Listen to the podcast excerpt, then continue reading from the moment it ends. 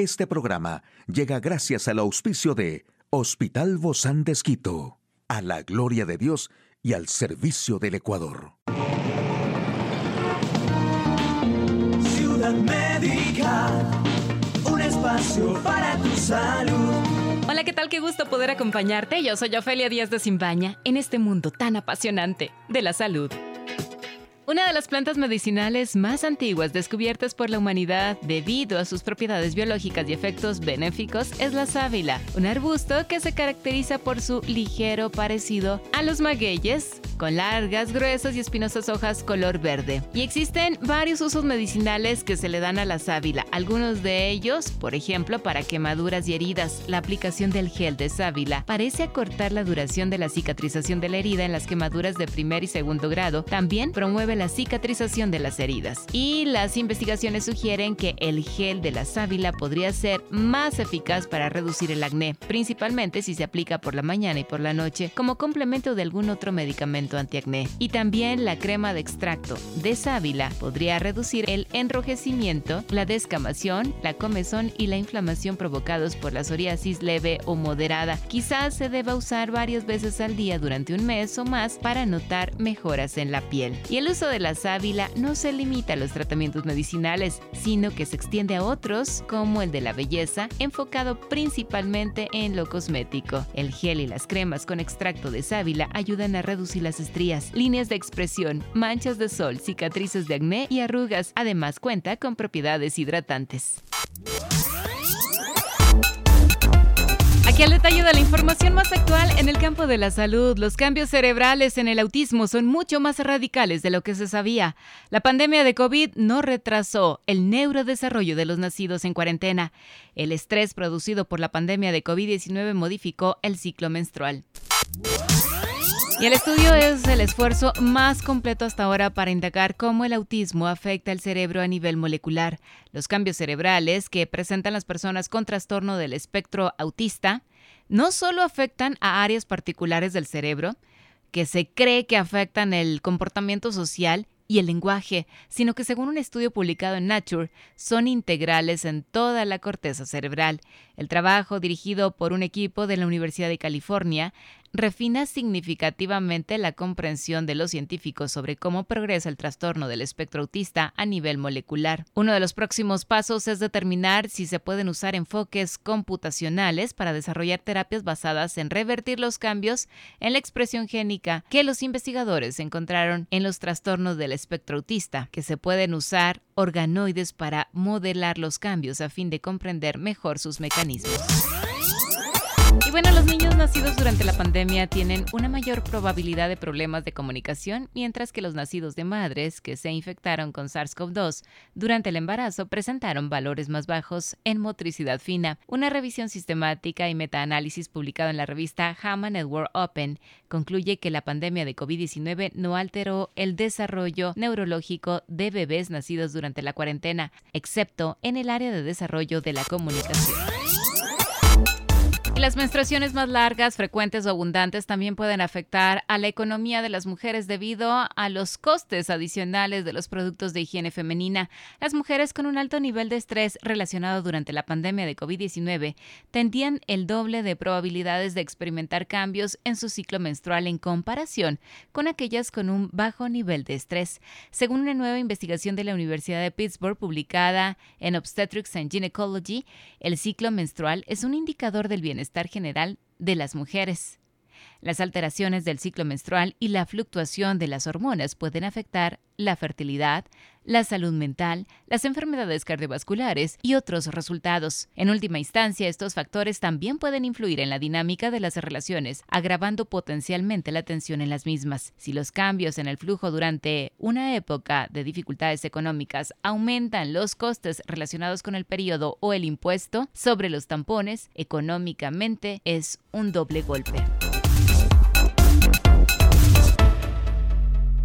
Hoy en Médico Directo hablaremos sobre mm, los castigos en los niños. Si me quieres, ¿por qué me pegas? ¿Quiere saber usted más de este tema?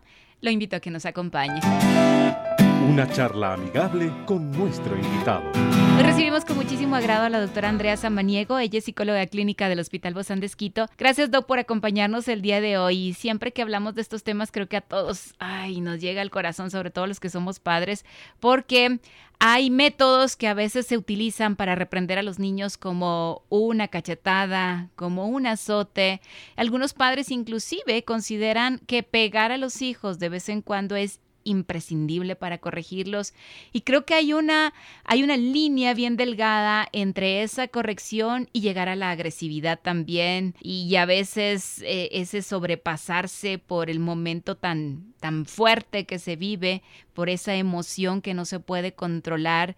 Y hay estas tendencias la tendencia de sí al castigo y la tendencia del no ni un pelo siquiera tocar Hoy vamos a hablar de estos temas tan importantes. ¿Por qué si me amas, me pegas, me golpeas? Gracias, doctora Andrea, por acompañarnos. Gracias, Ofelia, por la invitación. Y bueno, sí, es, un tema bastante importante. Como mencionabas, eh, sí tenemos dos posturas a veces que se contraponen en función de qué es lo más adecuado en torno a todo lo que es la crianza de los niños, ¿sí? Desde edades incluso muy, muy chiquitos, desde bebés, nosotros ya podemos empezar a fomentar una crianza positiva en los pequeños para que eso un poco sí vaya generando como que estos frutos a largo plazo y tengamos seres humanos capaces de regularse emocionalmente, capaces de controlarse cuando la situación se, se desencadena de cierta manera y que sean agentes un poco en función de este cambio y no generar más violencia. Siempre la violencia va a generar más violencia. eso lo sabemos y lo sabemos muy bien en teoría, pero ya cuando le ponemos play, ejecútese en la acción,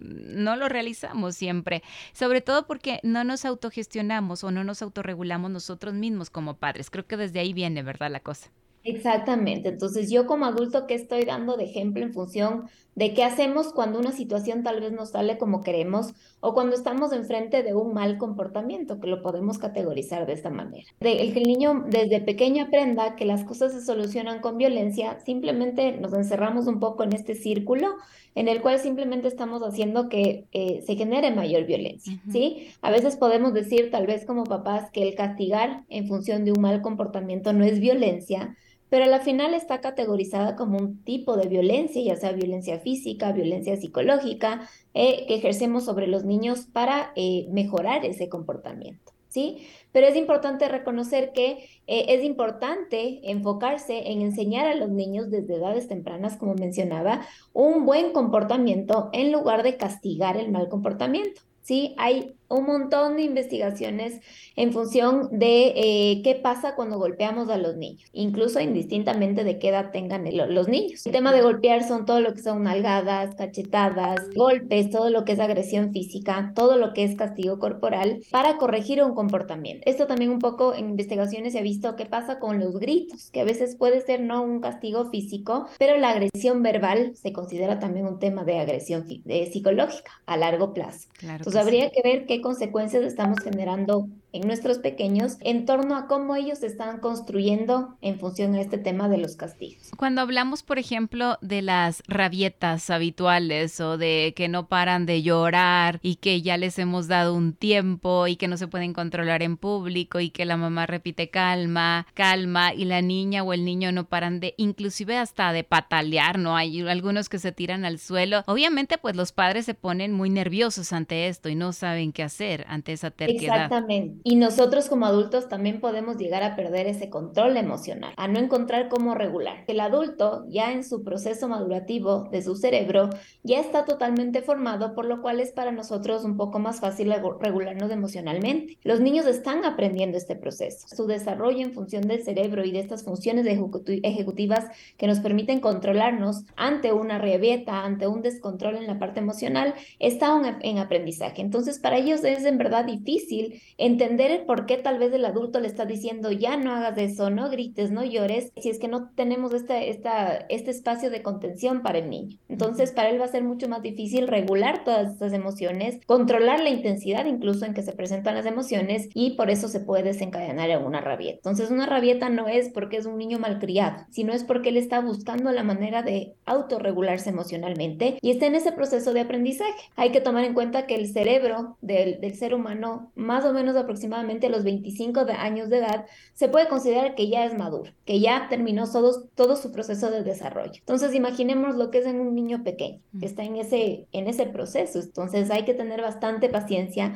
Como adultos, un poco regularnos a nosotros mismos. Nosotros también podemos perder el control, pero sí darnos ese espacio para uno mismo y decir, bueno, voy a parar, me ha ido un rato de la situación y puedo manejarla con más calma. Entonces, ¿hasta qué momento sí se aceptaría un castigo? Por ejemplo, una nalgada o una vara en los pequeños y hasta qué edad también. Sí, dependiendo de la edad, sí hay ciertas eh, estrategias que se pueden aplicar en función de la edad de cada, de cada niño, porque cada época evolutiva es totalmente diferente. Pero bueno, dentro de esto consideraría que en ninguna edad es apropiado el tema del castigo físico. Como les decía, eh, el tema del, de la agresión física, de los golpes, nalgadas, bofetadas, es nocivo tanto para la salud física como para la salud mental de los niños, ¿sí? Entonces, eh, sí se aconseja que padres, cuidadores, incluso porque a veces el cuidado no está, no está solamente en los padres, sino a veces puede ser en abuelitos, en tíos, eh, sí se, se, recomienda no dar, no, no tener este castigo en función de una agresión física. En lugar de enseñarles responsabilidad y autocontrol, nosotros qué estamos transmitiendo? Que los golpes, que la agresión eh, son la solución a, los problemas. Y esto también se ha visto en estudios que eso puede aumentar la agresividad en, en los niños, la ira en los niños y cómo ellos están aprendiendo a resolver problemas y resolver conflictos. Creo que hay estudios donde se habla que el niño requiere un castigo adecuado para el comportamiento que está llevando, ¿verdad? Exactamente. El generar castigo físico nos atrapa en este círculo vicioso que entre más golpeamos a los niños, más aumenta ese mal comportamiento. ¿Sí? Entonces los niños pueden incluso ponerse desafiantes, oposicionistas ante estos castigos físicos, porque tal vez incluso ven que no hay otra solución. Entonces, así haga bien o mal, va a haber un castigo físico. Entonces, ¿cuáles son las soluciones? Que después creo que todos nos vamos a lamentar, queda como ese sabor amargo ahí entre, entre corazones. Sí, sí, sí. Bueno, este castigo físico también dentro, dentro, eh, entra aquí todo lo que son las marcas en función a los golpes que pueden tener los niños en el cuerpo y todo lo que es agresión verbal. ¿Sí? Toda la agresión verbal, gritar a los niños, usar palabras que invaliden sus emociones, que les generen vergüenza, rechazo, obviamente también nos eh, genera, nos causa un daño, ¿sí? A nivel psicológico también. Entonces, ¿qué podríamos hacer? Bueno, hay que un poco aprender de nuestros errores también como papás, como cuidadores. El que como padre de familia podemos sentir este desborde emocional, necesitamos tomar esta pausa obligada un poco, parar, a un poco analizar en función de, bueno, ¿por qué yo estoy perdiendo el control? Eso también está viendo mi hijo y los, los pequeños aprenden a través del ejemplo. Entonces, asegurarse de que tal vez el pequeño esté en un lugar seguro para yo también darme mi calma, mi espacio. Cuando nos sintamos mejor, conversar, abordar a nuestro hijo, nuestra hija, abrazarle y empezar de nuevo, porque él está también intentando autorregularse emocionalmente. ¿Sí? Eh, hay ciertas prácticas así tal vez súper puntuales para manejar esta situación eh, en vez de acudir a todo lo que es la agresión física o verbal, psicológica, que es mostrar y decir. ¿Sí? Es importante que nosotros enseñemos al niño qué estamos viendo en su comportamiento que tal vez no es del más adecuado. Que el niño pueda diferenciar entre lo bueno y lo malo. Porque si es que tal vez yo le veo a mi hijo saltando en la cama mm. y le digo, deja de saltar, tal vez él no entiende por qué no puedo saltar si es algo tan divertido. Entonces, si es un poquito eh, mostrarle de esto, a ver, mira, mi amor, tú te puedes caer, nos podemos lastimar, nos podemos golpear. Por eso te estoy diciendo que no saltes en la cama, a pesar de que yo veo que te estás divirtiendo. Sí, poner límites en toda casa, en toda dinámica, en toda relación es importante poner límites porque esto nos ayudan un poco a saber hasta dónde está mi sitio seguro. Hay que prestar atención cuando se portan bien y validar esos comportamientos. Enfocar en que bien, lo estás haciendo muy bien, me gustó cómo te comportaste hoy en la casa de los abuelitos, de los tíos, felicitar en público y a veces mencionar las cosas negativas en privado. Bueno, pues tenemos mucho por seguir conversando. Muchísimas gracias, doctora Andrea Samaniego, psicóloga clínica del Hospital Busan de A usted, amigo y amiga. A seguirnos cuidando, por favor. Hasta la próxima. Un espacio para tu salud. Puedes escuchar de nuevo este programa en hcjb.org. Este programa llegó a usted gracias al gentil auspicio de Hospital Bozán de Esquito, a la gloria de Dios y al servicio del Ecuador.